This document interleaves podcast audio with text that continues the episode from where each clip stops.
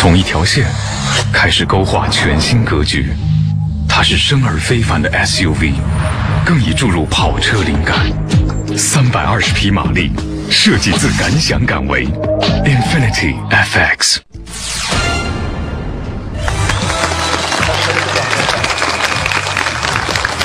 商道即人道，财经也轻松。欢迎所有的观众朋友再度光临波士堂。今天我们为大家介绍来到现场的观众朋友，他们分别是来自浙江大学以及交通大学的同学们、朋友们，欢迎大家。介绍一下到场的三位观察员，分别是杉杉投资控股有限公司执行总裁、中科廊坊科技股董事长胡海平先生。紧接着我们要介绍的这一位呢，也是以好友身份，也是以观察员身份来到节目当中。二十一世纪经济报道创始人、总编刘周伟先生，欢迎。第三位要为各位隆重介绍的这一位呢，东方卫视对外事务总监、著名节目主持人、智慧型的才女，站在舞台上就是风采。让我们来欢迎袁明小姐。大家，好，为大家介绍一下今天的 boss，创造了两个著名品牌小霸王和步步高。之后他定居在美国，因为在大约其实是八毛，应该是八毛吧，接近一美元的价格左右，大量吸纳了网易的股票，就净赚了一亿美金。呃，因此被人称为股神。我们要为大家隆重介绍这位 boss，步步高电子工业有限公司董事长段永平先生，请看大屏幕。段永平，广东步步高电子工业有限公司董事长、投资人。一九八二年毕业于浙江大学无线电系，一九八六年就读于中国人民大学经济系计量经济学专业研究生。一九八九年任宜华集团电子游戏机厂厂长。一九九一年出任小霸王电子工业公司总经理。一九九五年离开小霸王，创立步步高电子工业有限公司，任总经理。一九九九年以其明晰的远见和创造能力，被亚洲周刊评为亚洲二十位商业与金融界千禧年行业领袖之一。二零零二年底，段永平全家来到美国并定居北加州，主要在美国从事投资业。二零零五年，段永平和妻子成立了家庭慈善基金 Inlight Foundation。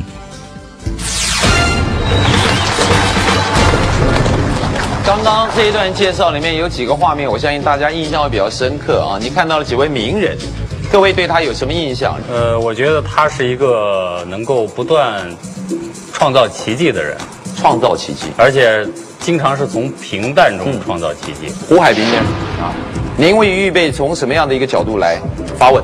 啊，应该说他是我的师兄啊，也是浙江大学骄傲。是他的一路过来呢，应该都还是比较有独到眼光。独到眼光，那么现在从一个实业家转向资本投资人，是所以我想问问他在美国现在情况，那么对中国的股市啊，嗯，他预测一下。哎，这个问题好像在帮袁明量身打造。对，其实我真的也很关心呀。你关心什么他不是刚跟巴菲特吃过一顿饭吗？对对，这顿饭到底说了点什么呀？嗯我我挺关心的。我还很奇怪，嗯你说他做小霸王用成龙什么做广告，对做步步高用李连杰、施瓦辛格，可见段总一定是一个这种英雄气概、霸王气概。他专找英雄人物。对，但是为什么在二零零一年突然就退出江湖了？有什么难言之隐他？不玩了。对。好，我们都来把它问清楚。各位，这个解铃还须系铃人，只有请他自己才能把所有的答案呈现在你面前。让我们掌声有请步步高电子工业有限公司董事长段永平先生。你好，欢迎段总。我坐这好。来，请坐。呃，大家好，呃，我叫段永平，谢谢。感觉特别谦和。这样的一个个性是是是一开始就这样，还是今天您是经过长年累月的修为，到了今天变成现在的一个气度？我也说不清楚。我见巴菲特的时候，我觉得他的个性比较比较 humble，比较这个谦虚。我还是不知道他跟巴菲特说了些什么啊？哦，你想知道内容？对呀、他不是号称有有问题，就手里有钱不知道该投哪儿，嗯这怎么办？或者说有了好项目没钱的时候又怎么办？有答案吗？这个问题其实我最后就没问，因为呢，他说别的事儿，我就觉得我其实没必要问。啊，所以他说了些什么别的事儿？就是你比方说，他说我只希望付一次啊，就说你不应该去冒不该冒的风险，嗯啊，不要借钱对，他说我只希望付一次，这句话其实就很简单了啊你如果借钱呢，你可能付了，然后当即又穷回去了，嗯啊，那么再付第二次、第三次，那第二次、第三次只是你美好的愿望，你不一定做得到，嗯，所以你何苦要这样呢？就我们做企业本身也是这样，就是你要安全的去经营，对吧？求快是不对的啊，那么。当然，太慢也不对，所以你是要有一个合理的、你能够掌握的速度，是一个安全的概念。来问一下胡先生，你的体会？你说了一个叫 fast is slow，就太快了就不一定是好事，对吧？那现在股民是拼命的把钱往股市里投，不怕高，速度也很快，开户也很快。你有什么忠告好建议？那第一，我不想扫大家的兴，对吧？那么，但我还是会说实话啊。我觉得如果大家是玩一把呢，无妨；但是赌身家千万不可。呃，我也不能说这股市高了低了，我要说它高了，大家都不高兴啊。虽然呢，呃，我确实是这么认为的啊。那么，呃，你懂了。好，我来问一下，刚刚说他，其实刚刚那个呃，我们那个呃胡先生用的那句话，听说也是你的一个网名，是不是？Fast is slow，这是你的网名吗？你要不要解释一下你的用意是什么？用意就是欲速不达。欲速则不达。我做企业呢，我觉得一直都是这种观点，就觉得你要，你因为你不是想做一天、做两天，图一个一时痛快，你是想长久的经营，是所谓的永续经营。嗯所以呢，呃，就有点像你开车一样，你说我开车我要到达一个目的地。那我就是能开多快开多快，那我车能够开两百公里、三百公里的时速我都开，通常到不了。这就很危险。对，你说的很对。那么我跟很多人讲，我说我这么多年开车，对吧？经常在路边见到熟人，啊，有些人呢可能修好车还能再见，有些人可能就不再不见了啊。啊，我说的这个其实是一个比比喻喻了，而且你像我们这个是属于长跑啊，嗯，所以呢，短期的高速并没有意义，嗯啊，就是你你长跑用短跑的速度，那你一定是跑不完的。是，您刚刚提到了跑步，袁明刚刚提了一个问题，怎么跑着跑着你感觉离开跑道啊？你刚刚说了，有的朋友路边停的，有的修一修又上路啊，可是您根本就离开跑道。那个零二年，零一年、零二年的时候，01您就突然离开您的企业去了美国。那我去美国主要也是因为家里的原因。哦是因为家对，因为呃，我太太就我们结婚之前，她其实本来就在美国。嗯，那么，那你想，你要想跟人家结婚，那我就自己承诺说啊，我们要结婚，我将来我就搬到美国来住啊。说了就做到。结果呢，人家就说，哎，我帮你申请个绿卡。嗯，我就说好吧，因为我我觉得这个。呃，申请这个东西都很长很多很多年很复杂因为我们之前的是，对我们结婚以后我们是搬回来住对，但是呢，呃，就没想到绿卡很快就批下来了啊。那么这个我确实也很意外，我自己也措手不及，其实开始没有准备，嗯、当然也没有马上走。后来因为小孩儿这个也慢慢大了，想着希望小孩在那边受教育，因为，呃，因为这我我我觉得我们共同的观点了，都觉得呃我们可能会更喜欢那个教育体系。是，就在零二年年底的时候，我们决定搬过去。这一讲也将近五年时间了啊。对你有一个七岁的女儿，那八岁的儿子，五岁的女儿。可不可以谈谈你的家？你刚刚提到了太太，其实，呃，学的是摄影。对，那，您现在花多少时间在家庭生活？我现在感觉我们在谈的好像不是一个呼风唤雨的企业家。我大概一年会回回国两三次吧。嗯那么每次待十天左右。嗯哼那么剩下的时间呢，就会在家里了。三位，你看到了什么？胡先，啊，应该说他是一个非常有责任，嗯，心态也比较平，几句话最终在说的还是比较顾家。对，哎，但是我总体一个感觉，你在国外赚了很多钱，是买卖股票，但实际上大家很希望看到你把自己的股票能够卖出去，这就意思就是步步高。假如在现在目前这样的形势下，实际上是一个非常好的机会。几年前如果筹划上市的话，应该说，我们认为至少它的市值是上百亿的，上百亿的，对吧？那我就想请教一下师兄，对吧？你在这个方面，前几年是打算了还是没打算？那么最近现在有什么打算？嗯，那后或者是不是有后悔过，对吧？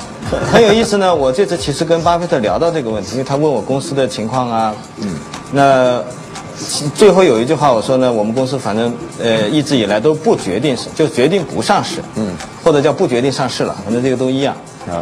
那么巴菲特没有正面说什么，他跟我说了一个例子，他说他认识一个人，我不想说是谁啊，但是你们肯定都知道，嗯。说宁愿放弃他一半的身价，一半的身家让公司回到私有状态。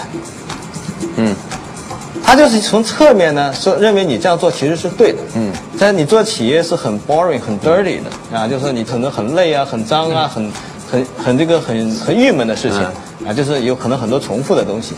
那我是不愿意用上市这种压力呢来改变这个公司的轨道，因为上市有时候啊，它会导致有些公司会出现一些短视的行为。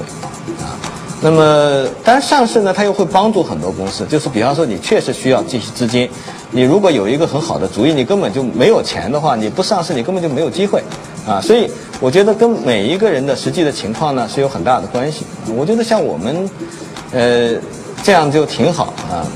我今天发现一件事情，段先生是所有来到波司堂的老板里面，从头到尾，从刚刚节目一开始到现在，他一直提到呃我的企业或我的公司，但到目前为止他从来没有讲过一次名字，你们有没有发现？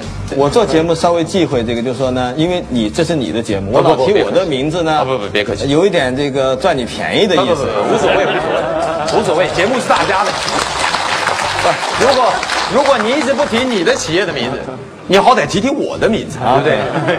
好了，开玩笑。我问一下我们的这个刘先生，你想问什么？这么多年听他提到过两个人，嗯，那当然除了他太太了，哦，呃，一个是松下幸之助，就是现在感觉这轨迹是从从松下幸之助到了巴菲特，那么这中间是怎么怎么转换的？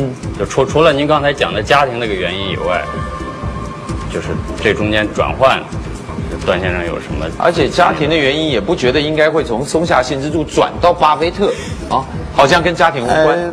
呃，有一点点关系呢，是因为我们决定搬到美国去呢，我就想我得找点事儿做。嗯。后来呢，我就翻了很多书，所以后来无意中看到巴菲特的东西，我说这个东西我懂。啊看他的东西就是跟做企业是一样的。嗯。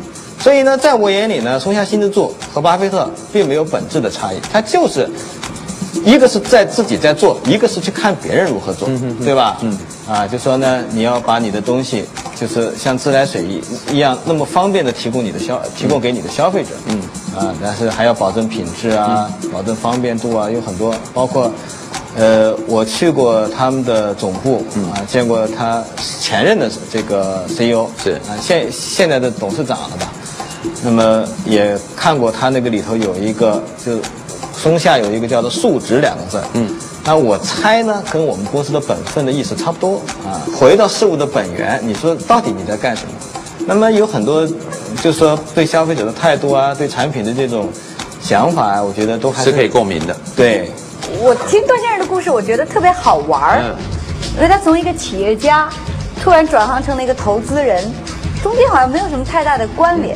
后来我就在拼命的说服自己，因为他姓段，所以他的人生就是一段一段一段一段。哪有这么说法的呀？真的，你刚刚说到你有一个 stop doing list，你有不做的东西，你告诉我有哪些事你肯定不做，无论是在你的公司里还是在你的私人生活当中，你肯定不做的是什么？你看李宗盛讲的这个啊，这个呃，道义放两旁，立志摆中间，不有首歌是这样唱的吗？好比对不对？开个玩笑，我说我不借钱给朋友啊，这是我的一条。那么，呃，我不投资呃某一类型的公司啊，比方说我不懂的东西我不碰，嗯啊，就是说呢，所以你要跟我说这些东西我不懂，我说第一，我除非能够弄懂它；第二呢，我就不不会碰的。然后很多人就说了，这个机会可能会失去啊，嗯，对啊，这你弄懂了，它可能已经涨上去了。我说又如何？一辈子你有非常多的机会，但是呢，你要抓快，你可能就掉进去了，啊，这就是快是慢的一个概念。所以我投资，我觉得最重要的是你不要亏钱，而不是说，呃，你要去赚到一个这样的机会或者那样的机会，机会永远都在，啊，这是你抓住机会的能力是有限的，啊，是每个人的抓住机会的能力不一样，所以最重要是你要知道自己什么事情能做，什么事情不能做，尤其是不能做这个东西特别重要。巴菲特其实也是这样做，很多人说巴菲特为什么没有买 Google，巴菲特为什么没有买微软？那么对于他来讲呢，他不懂微软这个生意，他也没有搞懂，所以他就没碰，没什么错。嗯，包括像 Google，我我记得我那年去参加他那个股东大会，他一口一个 Google，一口一个 Google，最后呢还是没有买，为什么呢？他还是觉得贵了。嗯啊，那么我觉得这个其实也没有错，因为在他的眼里，他不太了解这个行业。但是我知道，即便是他这个年龄，他其实一直都在很努力的想去弄明白。包括你看，他最后用了比尔盖茨做他的这个，就是请比尔盖茨做了他的董事会的成员，对吧？我想这个也是有一定的关系了。包括他跟 Google 的两个 founder，就跟 Google 的两个创始人非常熟悉。嗯，啊，他对 Google 其实挺了解，远远超出我的想象。人的是很容易犯错误的啊，因为巴菲特也讲了，你你可能九十九件事情做对了，一件错误就能够把你九十九件的这个业绩全部给葬送掉。我记得以前有个人问过我，就说这个。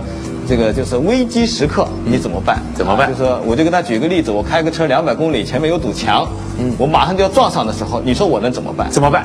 没办法，对吧？就是肯定就死定了呗，啊！最重要是就是不办，对吧？最重要的是你不要把车开那么快哦。然后做企业的时候，大家说快点，快点撞死拉倒。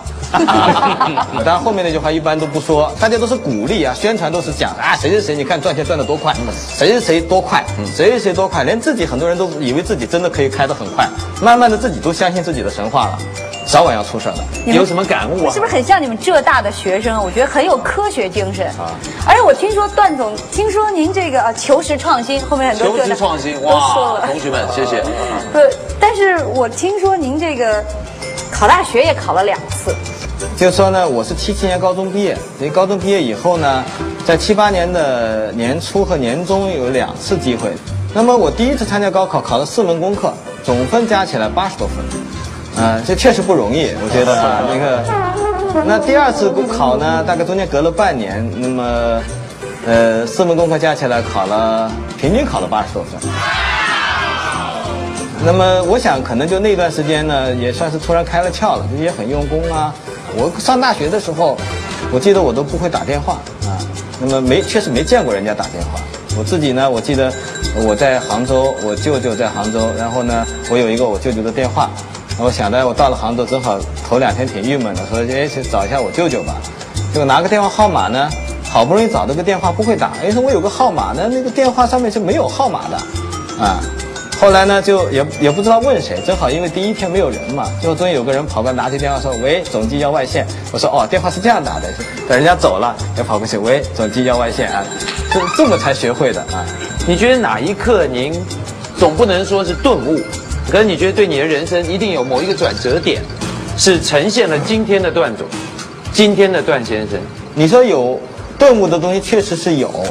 你比方说，就是可以说得远一点哈，就比方说我呢，我在高考的时候，我刚刚讲了我那个经历，对吧？啊，我现在还可以跟你说清理那家路设法，还可以说大甲赣北旅行铁西千青。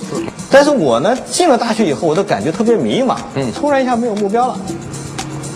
那么我大概混了大概有，可能有到大三，到下学期，突然就有一天，突然有个顿悟，说，哎，我高考的时候那么有乐趣，就是每天很充实、很忙活，每天我自己要给自己定目标，我要干这个，要干那个，干那个。然后呢，我发现我享受到了这个乐趣，然后呢，发现呢，到了上，反正我得到了这个目标以后，达到这个目标以后，我反而没有乐趣了。嗯，我就悟出一个道理，叫赶快定目标。乐趣是在过程当中 OK 对吧？后来我看巴菲特也写的，人生实际上是一个旅行，啊，你这个 enjoy 的是你这个过程，啊，你去看的地方，不是说精彩。那这一点我确实是顿悟到的，啊，那么做企业呢，我觉得呢也跟我有一些顿悟是有关系，就是说呢，呃，我刚刚讲的要做对的事情。那么如果发现错的，我就要放弃。对广东待了第一个企业呢，觉得还是有问题，又换到第二个，对吧？第二个呢，做小包我做的其实也不错，但是呢，最后呢，觉得又不对了。对，因为有些问题它不是一下会体现出来的，啊，因为由于机制的问题，我就想，如果按这样的办法，我五年、十年以后，我们其实是做不下去的。既然你知道十年以后你就会做不下去，你为什么现在还要继续做下去呢？啊，这个跟持股票也一样。我说你要买这股票，投资的概念是你要拿打算拿这个股票，在今天这个价格的情况下，对吧？你认为它十年、二十年你都愿意拿在手里头，那么你都不打算五年以后拿着，那你为什么现在要拿着？嗯，啊，那当然人家说我要拿着，就是因为明天可能有人卖，哎，有人来买我的，我可以卖更高的价钱。啊啊这是另外一个游戏，这个不叫，这至少在我的眼里，它其实不叫投资，啊，它叫叫投机。我这个是叫做一个这个游戏。我刚只有一个感受，呃，您现在这个段落，我觉得您在找是不是？就是说，其实您还会做一件事，那件事是什么？或许您知道，但是我感觉不到。我有点不太理解，你们觉得我这个段落有什么问题吗？没没没没问题，就我因为觉得挺好啊因为这个段落没有特别的，啊因为我觉得现在可能是我人生当中最快乐的一个阶段，因为天天跟自己小孩在一起啊，对吧？虽然呢有时候也很烦啊，这个有他不听话呀，这个有觉得那个烦就是快乐。我这个东西它有时候不能用钱来，说我跟儿子待一晚上，你出我五万块钱，我就跟你待一晚上，你说你就玩蛋是吧？对吧？我肯定不干，哎，我不会说你啊，不不不不，哎段段先段先。没有，我开个玩笑啊。这个，因为我在国内曾经碰过这样的问题，是说人家打个说要我要找我有事儿啊，有什么生意要谈啊说这个我明天过来，我说明天不行，明天礼拜六。陪小孩，他说后天后天礼拜天，说我已经都答应我儿子，他说这个感觉他对方很诧异啊说这个我是生意啊，你这个怎么就。呃，怎么这个事情可以拒绝我呢？我说这个东西，我就不知道怎么回答你。我还是生意你因为下次他的感觉就是你觉得你儿子比我重要，嗯我是心想我儿子当然比你重要，对吧？那么，所以就不不需要去回答这个问题。对对，这也是整个状态。在他的人生里，是不是还是那三个字？今天奇怪了，这一集到目前为止，除了我讲过以外，就没人提过这三个字。是吗？步步高。他自个儿都没提过，我非提不可。因为其实现在据说啊，呃，这首歌曲，这个 这是一个广东的音乐人专门写给步步高的勉励之歌。您您说一下这歌名三个字叫什么？步步高，哎呦，终于说了。来，欢迎对永平先生。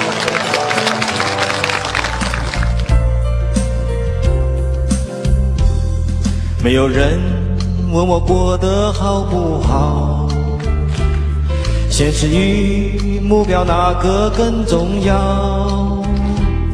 一分一秒，一路奔跑，烦恼一点也没有少。总有人像我辛苦走着找。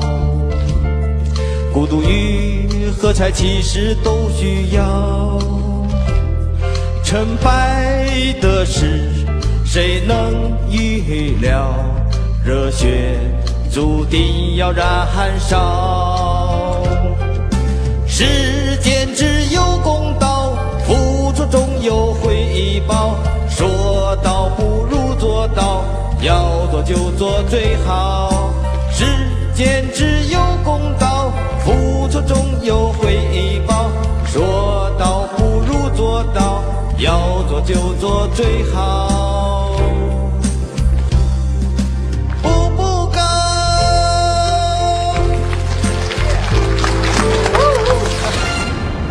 你能想出微软的东西是原创的，你知道的产品，我付你钱。假设见到张瑞敏，你会劝他不要做个人做老板？第一，我从来没有说过看好中国的 A 股，我只说我买了万科，这个这个差异非常大啊。如猎犬般灵敏，如雄鹰般犀利，如羚羊般迅疾。他们是资本玩家，把脉高温投资市场，寻找中国的巴菲特。最新锐的股权投资商逐鹿波士堂。本期人物段永平正在放送。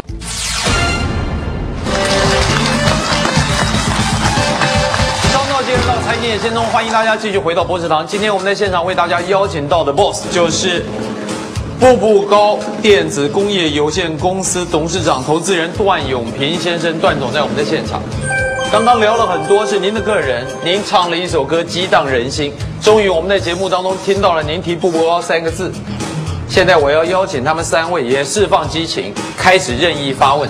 这首歌让我想起当时他跳的这种这么一个过程。呃，回过头来看，呃，其实像像原来，就像他这样做企业的人还很多。对，就是，但是他们那个有的已经这个倒下了啊另外的还在坚持的做的非常成功的，但他们本身的命运没有得到一些改变。嗯，比如说像一些很大型企业的，或者说是或者叫什么集体企业对的，对，但是等明他很早他他他就把这个问题给解决了，等于是把自己的这个命运给自己掌握，就自用不是被人雇佣，是自己自己用了。对，对自己这段的人生历程，对他有什么起不起到一个非常重要的一个作用？回过头来看呢，其实，呃，选择自己做老板未必是一个明智的选择，就是每个人的生活取向可能不一样。就比如说现在你你如果就假设见到张瑞敏，你会劝他不要做个人做老板，呃，因为他现在还身份不明嘛。我呢，我不想说太具体，但有一样东西，我刚才就讲了，我悟到的一些东西，就是当我发现这个东西是不对的时候，我就会停止。啊，我我跟很多人讲过，就说你改正一个错误，是需要付出代价的。嗯，但是不管多大的代价，都会是最小的代价。就是说呢，你越晚，你其实付出代价就越大。那么你刚刚讲我这个改正，我觉得有个东西就是，包括我原来在中山，对吧？我就想着，当我想离开那个时候，我就想着，如果这样下去，五年、十年以后，这不是我追求的东西，那我这样做下去我是错的，我就离开了。不管多大的代价，都会是最小的代价。那现在事实确实证明了这一点，啊，那么那你说我选择做老板这个，呃，我想也是一个所谓的水到渠成的事情。我挺替段总可惜，嗯，啊，为什么呢？因为段总其实他对行业很敏感，而且呢，我们都知道你有非常非常强的营销能力，应该您的营销是非常成功的，您的敏锐度、市场敏锐度、您的营销能力，我总觉得。步步高完全有可能，或者说有机会，加上中国这个市场这些年的发展，成为比如说中国的三星啊，中国的松下啊，中国的索尼，甚至中国的苹果。难道你认为我们现在不是吗？当然不是，人家是有核心竞争力，他有他有这个自己的自主创新能够引领。你买东西的时候，你会问这个问题吗？说步步高是原创。我现在问你一个问题啊，请告诉我，微软的什么产品是原创的？你回答我这个问题，你能想出微软的东西是原创的？你知道的产品，我付你钱。你说是 Windows 还是 Office 还是 Word 还是 Xbox 还是 Vista？它不过就是 Windows 的改，它就是一个产品嘛，对不对？大家去想，为我们公司叫敢为天下后，其实全世界最大的敢为天下后的样板就是微软。没有人想明白这个道理，微软哪样东西是比别人先做的？都不是，嗯，我们讲的是消费者导向，原创什么？我们有非常多的原创，我们从来不说，因为你买东西的时候，你并不在意这个是不是原创，所以呢，我们公司是反对单纯的讲创新的，我们叫消费者导向，我们不能够说我们以新为新，我们跟别人不一样，我们就叫好，那个是错的。我们东西凭什么能够卖得好？凭什么能够比大多数的竞争对手贵很多？包括我们在，你知道我们现在像我们的 OPPO DVD 在美国市场，我们在 Amazon，我们因为只在网上卖，我们在网上是 Amazon 上的 best seller，已经是好几个月了，啊，这总是在这个就是最好卖的最好的。谢谢袁明，谢谢袁明，你一个你一个高明的发问，彻底燃烧跟点燃了。我我现在要看到的是胡先生已经很不同意他的观点了，整期节目，你刚才讲的话呢，我觉得部分同意，但很大部分不太同意。你说微软它没有创新，微软的这 Windows 也好，那个也好，它的这个集成也是一种创新。你不能说它不是原创性的，对不对？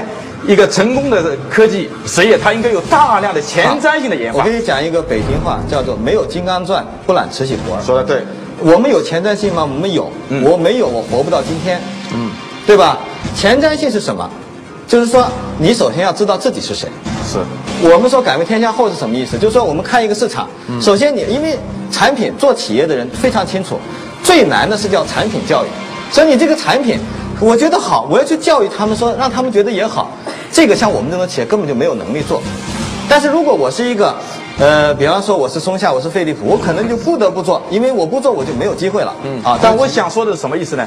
因为你刚才说了，你们经过研究以后，步步高这个企业为什么不在中国上市？嗯，因为这个如果一上市以后，你就会有更多的钱，来了来了做你原创性的 R&D 投入。很简单，对吧？你们中国有很多上市企业，中国有很多做家电的产品都上市了，嗯，他们可能还没我有钱，这是其一，其二。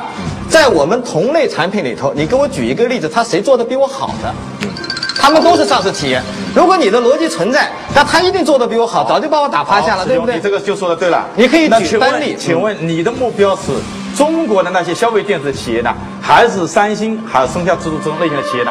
我们没有区别。今天在提的一个问题的呃核心是在什么呢，师兄？因为你比我们中国这一代的企业家原始积累完成的更快。嗯。你之所以是富富裕中的这个杰出代表，那么作为你这样的一种企业家，他考虑的问题应该要比人家要更远，是吧？所以你的眼光应该是世界性，就是我或许我们对你的期望更高了。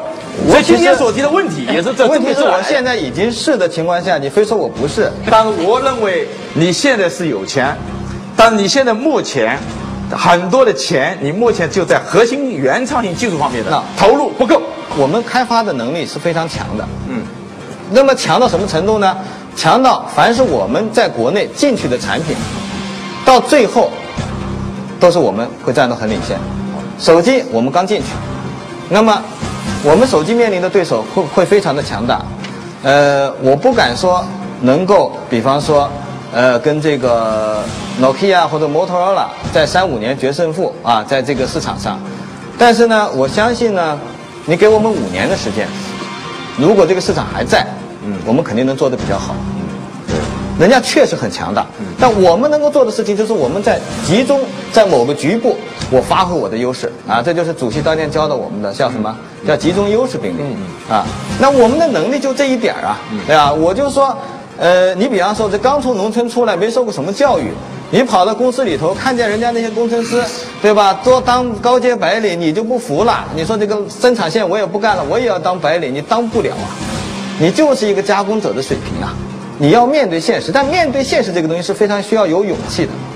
做企业，我觉得，如果说让我大家跟大家讲，我觉得最重要你要想很远，那你如何能够生存下来？生存下来比任何东西都重要。你说我今天我要想搞一点激动人心的事情很容易啊，嗯，你比方说我看到我们公司有些合并案子，对不对？亏很多钱，这个东西有些东西是先找的我们呐。对不对？而且我很多人都骂我说你小子乌鸦嘴，你说人死人家都死了啊，对吧？我说我怎么看反正是死，所以我看不懂啊。你包括这个就是这我不想举具体的案子，但至少有一点，我认为你这几年到美国去是赚了钱，但是你没有抓住中国的这个资本市场，把步步高这个企业能够超出你想象的发展壮大。我我作为我们来讲，还是感到有点遗憾。或者你有没有这个感觉？这个我觉得我我们的文化里头有一些就好大喜功、急功近利的东西。我们企业做的比我我在的时候要好啊，对吧？对对对。我们企业的核心价值观，我们最宗旨的一条，我们追求的叫做更健康、更长久。嗯，你注意啊，我们没有说更大，对吧？两千年呢，这个你们提到那个亚洲周刊的人，他采访过我一次，是他说五十年以后。如果在一个媒体，在一个报纸的头条新闻是关于你们公司的新闻，你最希望是什么样的新闻？你你的答案猜猜我的答案吗？我说任何新闻。只要存在，对，这说明我还活着。嗯，只要存在 OK，五年，我相信我们公司还会活着。OK，那么我能活下来，而且你比方说你说上市，我看到他们上市融了点资，说实话我根本就不需要，我有的是，就我的钱比他融的资要多。那你说追求一个世界五百强，这个不是我的目标啊！而且呢，其实你看最简单硅谷有一句话叫 “small is beautiful”，啊，就是小不一定是不好，它可能是一个好。嗯啊，那么我自己也讲 “fast is slow”，也有人讲 “less is more”，啊，就说呃 “less is more” 其实对我来讲，其实我们也用，我们叫焦点法则，就是你不能做太多东西，你要聚焦在某某些地方。所以我想对企业的一些理解呢，它是一些你自己要去悟的东西。今天这个脉络还挺清晰的，我们大家都已经清楚好多事儿不能干。对，别名，我的问题其实还蛮简单的，就是我不知道在中国，就是这个大的企业版图里边，像段先生这样步步高、不追求什么万丈高、开门高这种企业多不多？它算不算是个艺术？呃，如果是这个艺术的话，是因为在他的行业里比较竞争比较惨烈啊，好多人都倒了，倒了，爱多啊什么倒了很多，他活下来了，所以他才有今天，还是因为他本人的个性啊，导致了他的企业是这个样子？有没有什么我们可以学？你再问一下，你说我觉得觉得我是个异类吗？我不知道，就是在你这个行业里边，你能活下来到今天，你学到了什么东西？是是你的个性把你的步步高塑造成了这样，是这样吗？呃，我个人觉得呢，最重要还是理性，因为呢，呃，我记得我上中欧的时候啊，这个第一堂课，这个呃张院长啊，就现在他他已经去世了，那么他说了，就说呢有一个统计说，这个叫做所有的这些成功的 CEO 里头，有一个最大的共性叫 integrity，啊，就是诚信的东西。对。然后呢，你可以有任何各种各样的个性，他都可以经营企业，都会成功。嗯。所以个性肯定不是决定你成败的一个这个呃唯一的因素，理解这意思吗？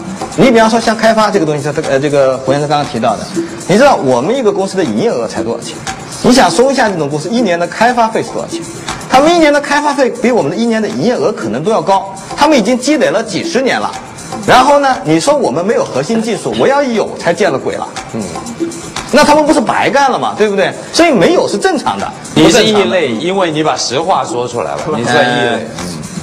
但是我接触的东西，你比方说，我为什么我看巴菲特的东西，我会觉得很舒服嗯包括我给他发 email，我说我就跟他学到的东西啊，就是当我买一只股票的时候，就跟买这个企业一样，嗯，如果你用这样的心去面对那个你想买的东西，可能就是对的，哦，是吗？没错，好，说的很对。但是您做了一件事情跟能力范围无关，有很多人能力超过您，却没做的事情。袁明，段先生做了一件很好的事情，就是和网易的丁磊一起给你的母校，啊、募集了四千万美金的这样一笔基金。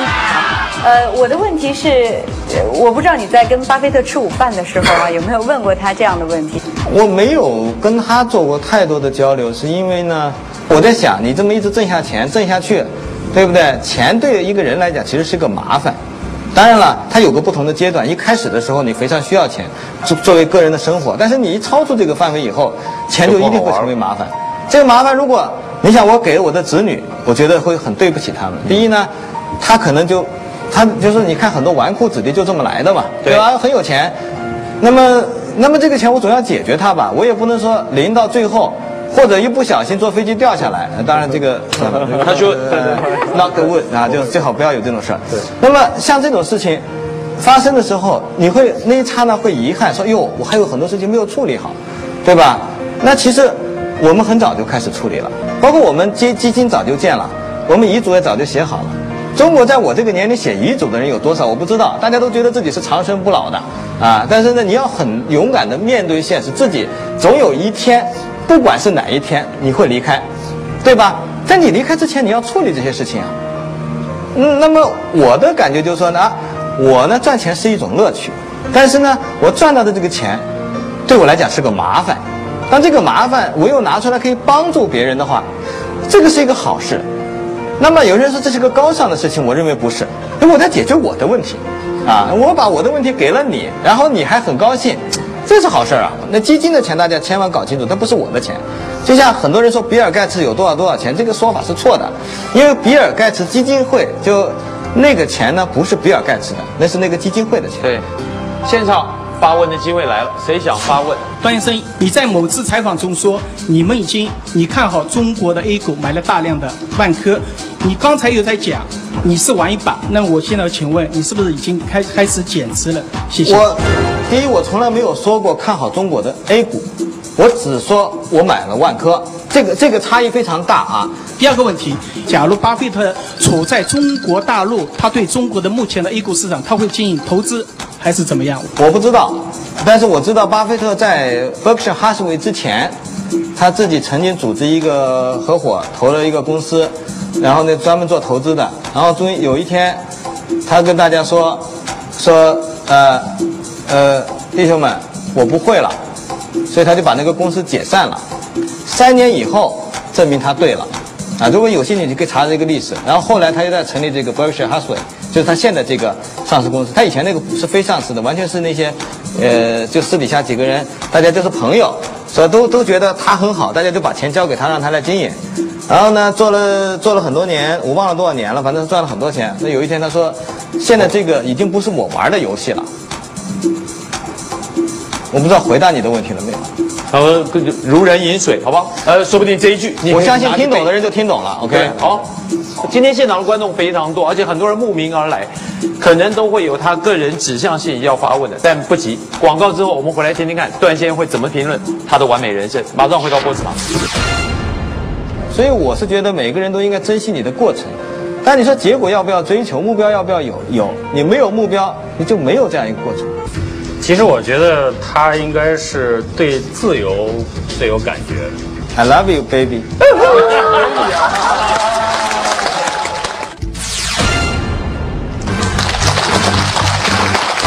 商道新人道财经轻松，欢迎大家继续回到波士堂。呃，我请三位做您的今天的结语，甚至您还想提问也行，是不是？先请刘先生，您先来吧。其实我觉得他应该是对自由最有感觉，就可能开头的时候他是用钱来解决自由的问题，因为有一种财务自由嘛，获得财务自由。然后呢，他用呃，他最后做慈善呢，是来解决对钱的自由。看起来是不一样的事情，结果是一样的，这是为了这是您的解读但是他没办法做到对生命的自由。好吧，这是一个讨论，我听听看。别名，我感受这段先生就是呃挺有趣的，因为他把自己的人生过的是，嗯、蛮好的，这个一段一段的人生。段先生，段永平先生，永平，你希望他是你说一段一段人生这个，我可以跟你讲，我儿子的名字叫凯段凯文，他起名字的时候呢，原话的意思叫做凯文一段。嗯其实人生就是一段，但是它是整体的一段。你怎么解释段永平这三个字？这个很有意思啊，这个问题，这个永平应该不能断嘛，对吧？感觉这分成一段一段的平吧，可能会有 有有很多发展阶段，对吧？虽然是一段又一段，但总的来讲还是挺平安平哎平安的啊。啊，行，呃，我我不知道，就是因为还有一个问题啊，问问老先生们，就是四十不惑哈，过了四十了又等一下，不是你问这问题的时候，我先站到这儿来，对对对 我刚想提醒你。哎，你问问题也不看人家在哪儿。好，对，来，现在可以问。过了四十以后有些什么感悟吧？没有特别的东西，觉得我每天都在悟东西，所以我是觉得每个人都应该珍惜你的过程。但你说结果要不要追求，目标要不要有？有，你没有目标，你就没有这样一个过程。但是呢，当你达到一个目标的时候，你一定要去想办法寻找下一个目标。如果没有呢，你可能又开始要郁闷了啊。这一句话我们可以借用给波士堂所有的观众。今天现场的三位观察员在这里，我们要请问一件事：你们能不能猜得出像段永平先生这样一个人，他最欣赏的人会是谁？我觉得他应该比较欣赏他自己。你的感觉是吧？刘先生，他太太了。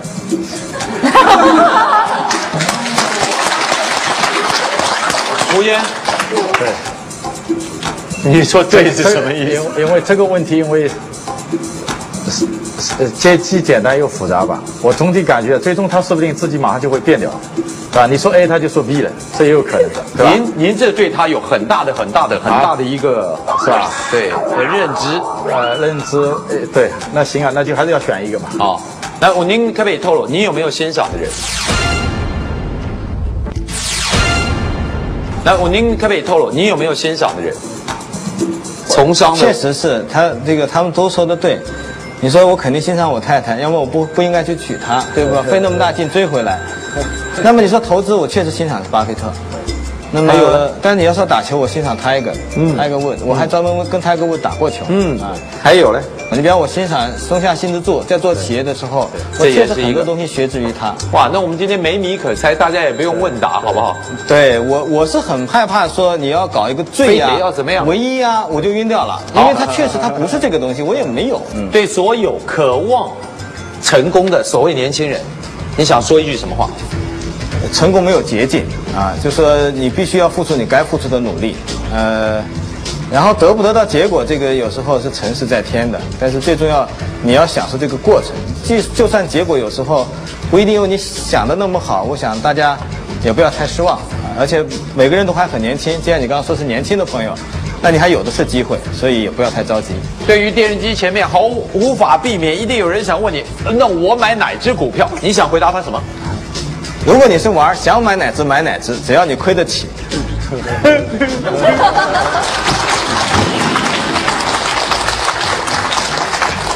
对于如果后来这张这期节目变成一个碟片，你拿回家给你太太看到，你现在想跟太太说什么？I love you, baby。